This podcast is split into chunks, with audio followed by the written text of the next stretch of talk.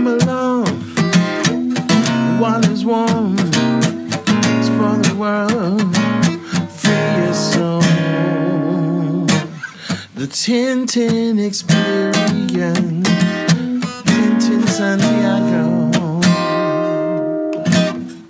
Hello, everyone, and welcome to my podcast. I'm so excited that you guys are here. This is my first ever English speaking podcast.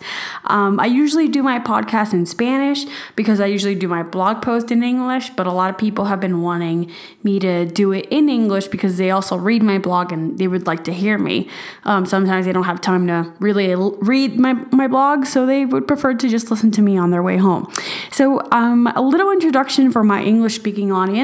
Oh, also, if you prefer the Spanish speaking podcast, it will be available at the same time as this one. So, depending on if you want an English one or a Spanish one, it will be available to you. Anyway, the, the point of this podcast is for you to be able to have some company. If you're walking, if you're going to the gym, or if you're just doing some groceries, wherever you're doing, really, just to have someone who can talk to you and be with you and give you some company. So, I mean, I think this podcast, the topic I'm going to talk about, it's pretty interesting to be my first English one. So, I hope you guys enjoy. So, a few weeks ago, I think it was two weeks ago, I wrote a blog post about listening to patients' pain. Now, for those who don't know, I'm actually a medical student and I pretty much I do uh, my I go to medical school in Mexico, so it's a little bit different than most medical schools in the U.S. and Puerto Rico, in which you know the first two years, yes, they show you how to maybe do a lot of clinical stuff and maybe you have some patients, but um, here in Mexico, they kind of throw you in the first week of school. They make you have patients and they teach you along the way with patients. And legally, you can't really do that in a lot of other countries, but I think it's pretty unique because I'm already attending patients in hospitals and emergency rooms and such and i'm only a second year medical student. So depending on your level of experience um, some people might say that it's a good thing some people might say it's a bad thing but overall it's a learning experience. Everyone in the end will learn how to attend patients in a way. Anyway the point is um, i was i think it was a month ago i was in a different hospital that I'm used to, and I had an, I had an attending. Attending is like a supervising doctor. Like you have the doctors that have been there forever. Those are the supervisors, and then I'm kind of I'm not even an intern yet. I'm still a student, and they supervise me and they teach me what to do. So uh, I start to talk like talking to the doctor, and he's just walking really fast. And I explain it in my blog like I'm a really short person, so for each step my attending makes are like three steps for me. And we're in this hospital, and he's just saying, like, okay, you guys, this is what you need to do. I'm gonna give you this patient, this is your patient, and I'm gonna talk to you in an hour. You'll tell me the diagnosis, you'll tell me what you think you have, and give me differentials. Differentials means um, give me diseases that are not the one of the actual diagnosis that may be close by to them. Like, for example, if someone has uh, difficulty breathing, it could be a lot of things, but asthma could be a differential because a lot of people who have asthma have difficulty breathing when they have an attack. The point is, he just said, just do a complete medical history, come back in an hour, we'll talk. So I keep just kind of keeping up with him, and I noticed that each and every single patient was just separated by a cloth. Like there was this just cloth between them. And you could hear like this really weird air conditioner, but it wasn't really, um, you couldn't feel it, but you can hear it and there was a lot of people who were just looking for answers and just stressed out. And you could feel the vibe between the room of people just wanting answers and anxious to what you know it, uh, their outcomes were going to be. So as i walked along like the it was a big hallway. It was a like old classic movie like war movie kind of hospital. It was an antique it's in the center of the town of guadalajara and it's kind of like an antique hospital. So it has that kind of war vibe. And as i walked down the hallway um, everyone seems to recognize my attending because I think my attending um, treats most of the people there. And I, he was just like, okay, you guys are paired. This is your patient. This is what you're gonna do. I was assigned to an old lady, which I changed her name, obviously for privacy reasons, and we'll call her Olga. I, I, I just put that name because it's a common name in my family. And she was an older woman who had come originally to hospital to different things, but her doctors were really concerned when when they checked her and they were like, "No, you got to go to the ER. Um, this this ain't looking good." So my friend who I'd been paired with, which he's called Joel, uh, ironic, we both have the, the same last name. So when we introduce ourselves, like I'm Dr. Santiago, and he's like I'm Dr. Santiago too, and they think we're married, but we're not. So it, it's it's a funny thing for me at least. Anyway, we were keep talking to her. We were doing her clinical history. We ID'd her. We got her family history. We had a family member. We asked her we asked him more information about her. We were like, okay, so this is what your mom told us, but like, could you tell us more? Could you expand? Um, the the woman who couldn't barely speak due to many reasons I don't think I can disclose, but she as what we could take in, it was pretty good for her barely speaking and her son was a big help too. And they were really grateful. See, the thing is, in a lot of these countries, they're just grateful to get some help, even if it's from medical students. I know, in, like back home in Puerto Rico or even in the US, a lot of people don't want attention from medical students because they want the doctors to look at them.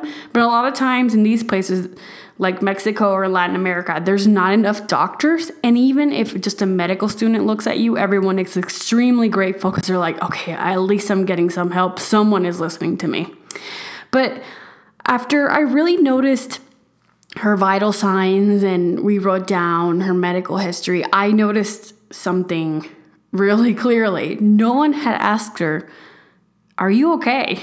Like no one had take, take, took the time, like taking the time to just sit down with her. I'm like, I mean, I know all of this is happening, but are you okay? And I know this sounds really trivial, but everyone really had just come in, looked at her physically, and not really asked her like how her mental status was. And as I asked her this question, her eyes started tearing up. And I just kept talking to her until I was pushed aside by another attending that wasn't necessarily my attending. And he was just like, You're a medical student, get out of the way. You're irrelevant. Which is something that as medical students, we get, unfortunately, we get used to because we don't really have a rank and we're still learning. So we might get in the way of other attendings actually doing their job or that's their mentality. But she was actually telling me something that could benefit my attending without even noticing. So, I mean, I just, at this point, I'm used to it, but it, I was really mad. I was infuriated. I was just, and I was mad at the doctor for just taking my time with her because I was really digging deep, seeing, you know, classical signs and symptoms of depression. And I just wanted to see, like, how long was this happening? Like, I wanted to be able to come back to my attending and tell him, this is what's happening. This is how she's feeling. You know, she may have a lot of physical symptoms, but I need you to take a moment and just look at her mental status because a lot of people are, I mean, a lot of people don't do it. A lot of people like to tell, you know, this is what you're going to take and the rest is up to the patient. But right now in this modern kind of medicine, we're still trying to see the mind and the and the, you know, the physical aspect of the mind as, as the same thing, but we're not there yet. So I was I was really mad at the doctor and I started like pacing around the ER and then I really, really stopped and I just looked at everyone around me. And I just saw like families holding hands, older ladies, older ladies knitting, people who looked exhausted, and other people were just really worried to no end. And then I really paused and thought, has anyone asked anyone else if they're okay? I mean, I we're trained to really as medical students and as doctors, so we're really trained to just see like, okay, tell me your symptoms and I'm going to tell you what it is and that's it and we're going to keep moving. But I don't really know what official training unless you're a psychiatrist or a psychologist. We're not really like health professionals aren't really trained to say how are you unless you kind of specialize yourself in it, which is completely wrong. I mean, it depends on not every doctor's like that, but a few of them are, and we need to kind of change that conversation.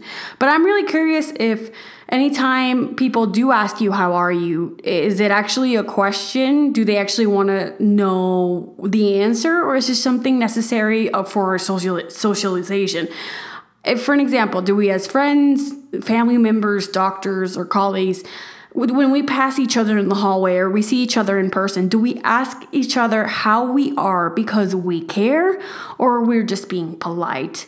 If we've gotten so used to the politeness of it, what happens when someone asks you actually how you feel? Do you, when someone actually looks you in the eye and asks you, How are you? Do you get teary eyed? Do you get annoyed? Are you relaxed? If someone actually told you, Cut the crap and let me in, what would you show? I, I, I, to, I ask this, ask this because I need some kind of answer. It's, it's really kind of something I've been longing to know for a very long time. I mean, we're trained as doctors to treat a lot of these diseases as well, like with band aids. Like, we put the band aid and that's it.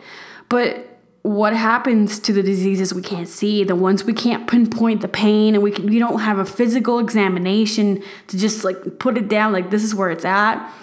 I mean, we're still doctors a lot a lot of times are tired, overworked, and can't seem to take a moment to even look at this because it takes time. And the average doctor actually spends with a patient like 15 to 20 minutes. And depending on what setting you work in, like if you it, working in a hospital, it's like money, money, money. Then, of course, sometimes it's even like 10 minutes. If they can diagnose you in 20, 10 minutes, then they're good. They just want their paycheck and they keep going. And we kind of lose that essential patient doctor care. And I wonder what, what do we do? Like, how can we change that? How can we change the way we approach this? But I can't limit this to doctors only. How what do we do about the people around us? What happens when people throughout their life are trained to ask one another how they are, like how are you, but they don't mean it. They don't they don't really want an answer. They just want to do it because they're used to it. How can we break that chain of not caring about each other, of not taking that moment to talk to each other?